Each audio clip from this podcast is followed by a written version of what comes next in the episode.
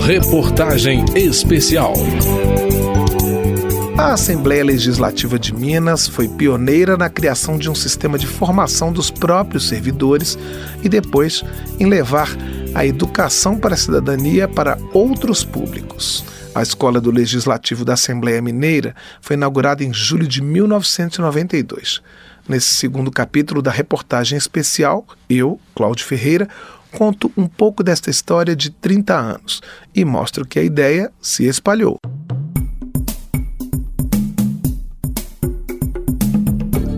Os avanços obtidos com a Constituição de 1988 e com a Constituição Estadual em 89 estimularam os deputados estaduais mineiros a abrir as portas para a população. De acordo com Ruth Schmidt, gerente-geral da Escola do Legislativo da Assembleia de Minas, o reforço da participação popular nos processos de decisão levou um grupo técnico com o apoio do corpo político a formatar a área de educação.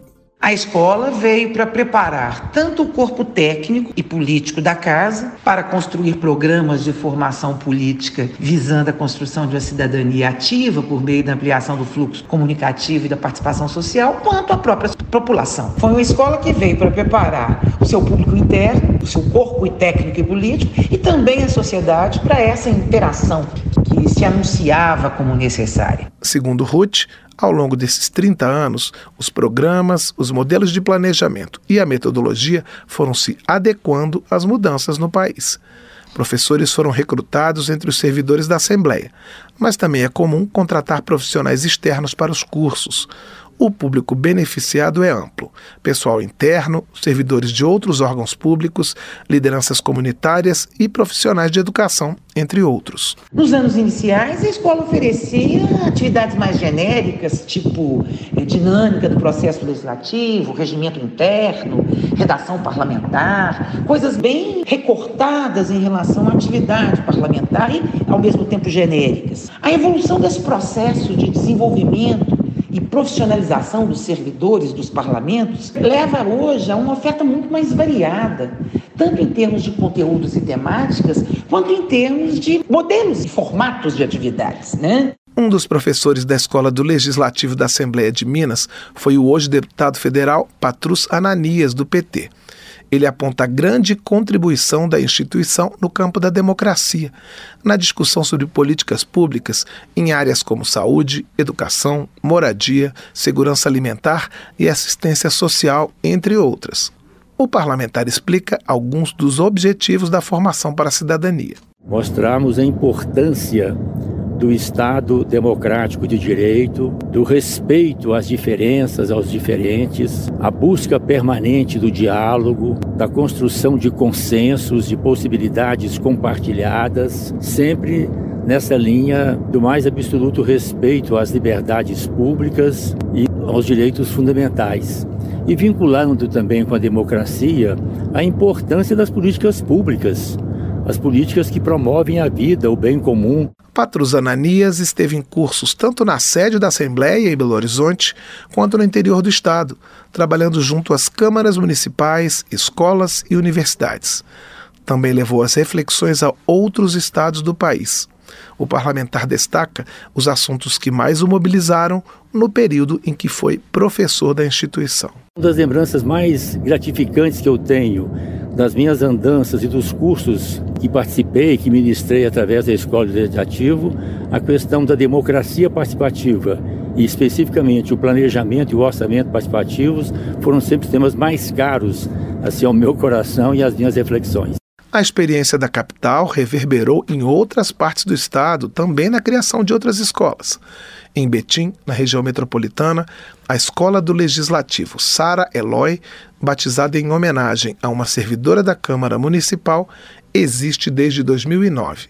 A coordenadora pedagógica Margarete Butori conta qual foi o impulso para a estruturação da escola. Todo início de legislatura sempre tem assim o que tanto de evento, de cursos aí, a escola seria a melhor forma para estar tá canalizando essa capacitação de servidores, parlamentares, ter uma aproximação com as escolas, que sempre tinha escola que pedia para vir aqui, não tinha uma equipe própria para receber os alunos, sempre também alunos querendo saber dever de escola, né, sobre a história do município tal. Os servidores efetivos da Câmara Municipal capacitam de tempos em tempos os funcionários que estão chegando e os parlamentares. A escola tem parceria com a Assembleia Legislativa de Minas e com o Interleges do Senado. Também recebe informações de outras câmaras.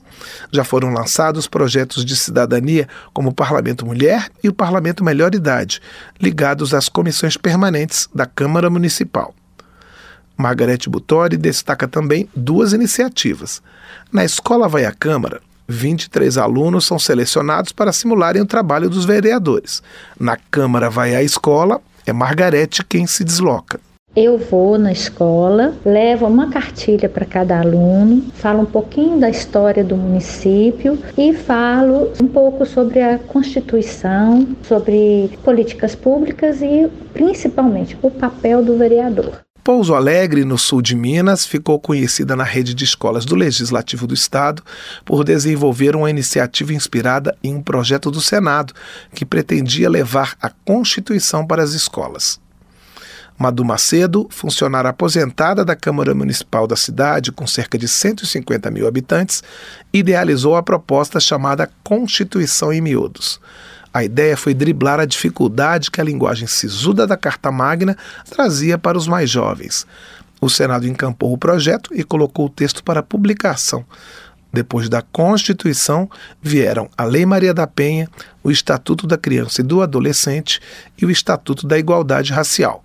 Madu Macedo fala sobre como a novidade foi aceita. A repercussão do projeto é muito grande em todo o Brasil. Hoje a gente vê aí várias escolas, municípios do Brasil todo, as escolas do legislativo de vários municípios do Brasil fazendo projetos maravilhosos. Como mostrou Amado Macedo de Minas, existe muito interesse em publicações sobre educação para a cidadania. A Câmara dos Deputados, por exemplo, lançou três livros sobre as eleições: um glossário, uma coletânea de artigos acadêmicos e uma compilação com a legislação da área. Geraldo Leite, diretor da consultoria legislativa, ressalta a utilidade dos volumes lançados. As pessoas que assistem a uma sessão do Congresso Nacional. Muitas vezes é difícil perceber e entender o que está acontecendo ali exatamente, porque é um processo legislativo complexo, não é, não é fácil para quem não domina regras de regimento interno ou não tem o, o trato com, com a legislação seca. Muitas vezes é muito difícil entender exatamente qual foi a solução legislativa dada pela Câmara de Deputados. As publicações, ela vem numa linguagem de prosa.